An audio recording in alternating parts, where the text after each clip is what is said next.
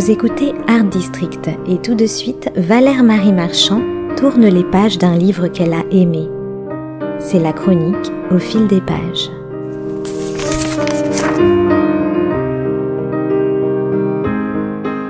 C'est l'heure des bonnes résolutions. Certains d'entre vous viennent d'ailleurs de déposer leurs chaussons au pied du sapin. Alors, en cette nouvelle année et avant un éventuel reconfinement, pourquoi ne pas adopter la bonne vieille charentaise 100% pure laine, avec semelle en feutre et confort tout terrain vous savez, l'incontournable pantoufle de grand-père ou de grand-mère, qui a toujours, je vous l'assure, plus d'un tour dans son sac. C'est du moins ce que démontre avec brio cette fable que nous a concoctée Luc Michel Foassier, qui s'intitule tout simplement Les pantoufles et qui vient de paraître aux éditions de l'Arbre Vengeur. Le propos de cet ouvrage est digne d'une nouvelle de Marcel Aimé.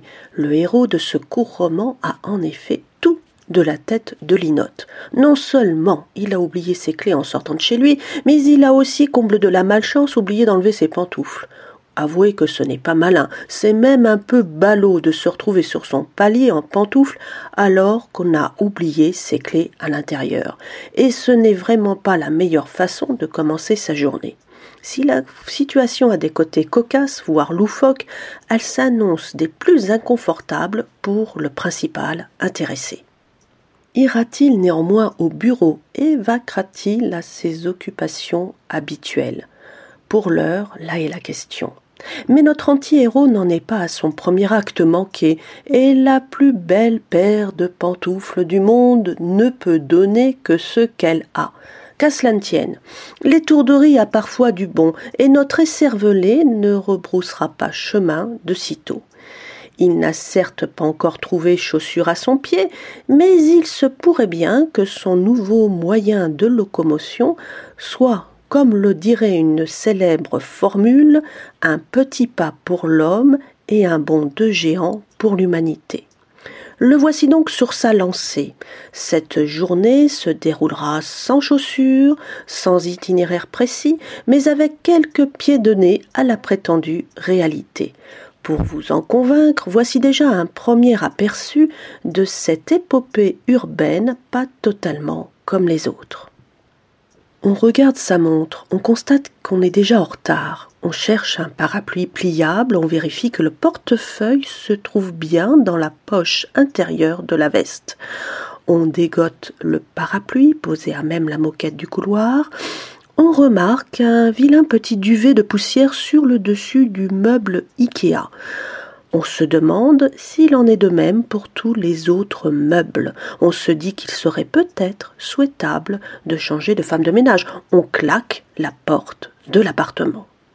Puis, ayant snobé l'ascenseur, à l'instant où l'on quitte la moquette du palier pour le carrelage de l'escalier, au bruit étouffé de ses pas, on se rend compte a oublié de chausser ses mocassins.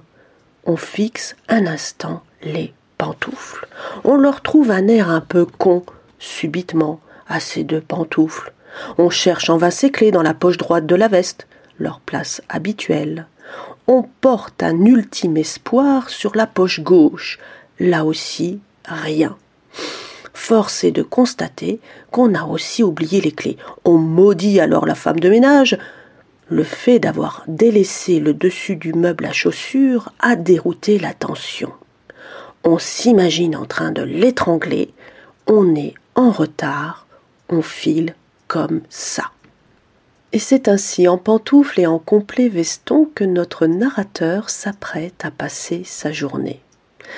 Il eût été préférable, nous dit-il, de sortir vêtu d'une robe de chambre. Au moins, cela eût pu me donner des allures de gardien d'immeuble, pressé de faire une course et de regagner sa loge.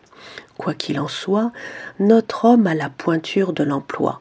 S'il doit détonner, autant le faire en beauté, c'est-à-dire à pas feutrer et sans déroger à la règle du chacun pour soi. Et c'est d'ailleurs de manière fort anodine qu'il se retrouve sur un strapontin du métro parisien ce qui lui vaut quelques clins d'œil furtifs et amusés sur son 42 fillette. On le retrouve ensuite en salle de réunion dans ce qu'on appelle une séance de brainstorming, où chacun est censé cogiter sur un projet commun. Là, l'effet cosy de ces charentaises pure laine ne se fait pas attendre. On le croit même mot pour mot quand il annonce à qui veut bien l'entendre que c'est un signe d'ouverture d'esprit et de convivialité de se présenter chaussé de pantoufles.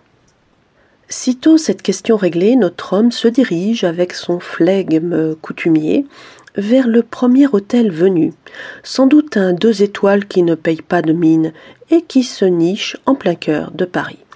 Il y est accueilli par un réceptionniste qui a des faux airs de Buster Keaton et qui ne voit pas d'inconvénient à loger pour une durée indéterminée un type sans sac ni valise, sans doute sans le sou, mais chaussé de pantoufles. Nous sommes en effet une veille de week-end et notre aventurier en chambre s'accorde quelques jours de réflexion avant de revenir à la case départ et de commanditer le serrurier qui le sortira d'affaires. Entre-temps, il fera le point sur sa situation maritale quelque peu incertaine et traînera ses guêtres, autrement dit ses pantoufles de sept lieues, sur le bitume parisien. On le verra ainsi disputer de l'autre côté du périphérique un match de tennis assez épique. On le verra ensuite s'acoquiner dans une soirée libertine avant d'atterrir dans une cellule de dégrisement.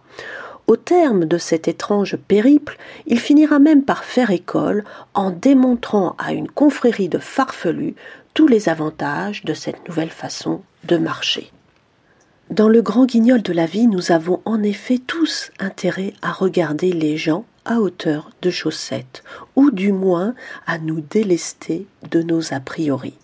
Je n'étais pas devenu, nous dit-il, l'homme invisible, mais l'homme silencieux. Je ne foulais plus le même sol que mes congénères, j'avançais en marge, à côté de mes pompes, en quelque sorte. Et ce pas de côté nous fait un bien fou, un vrai bonheur de lecture. Luc Michel Foissier tourne ainsi en dérision toute forme de bien-pensance, et son style, croyez-moi, n'a rien de pantouflard. Loin de faire du surplace, il nous invite plutôt à commencer l'année du bon pied et à emprunter de ce pas les chemins de l'inattendu.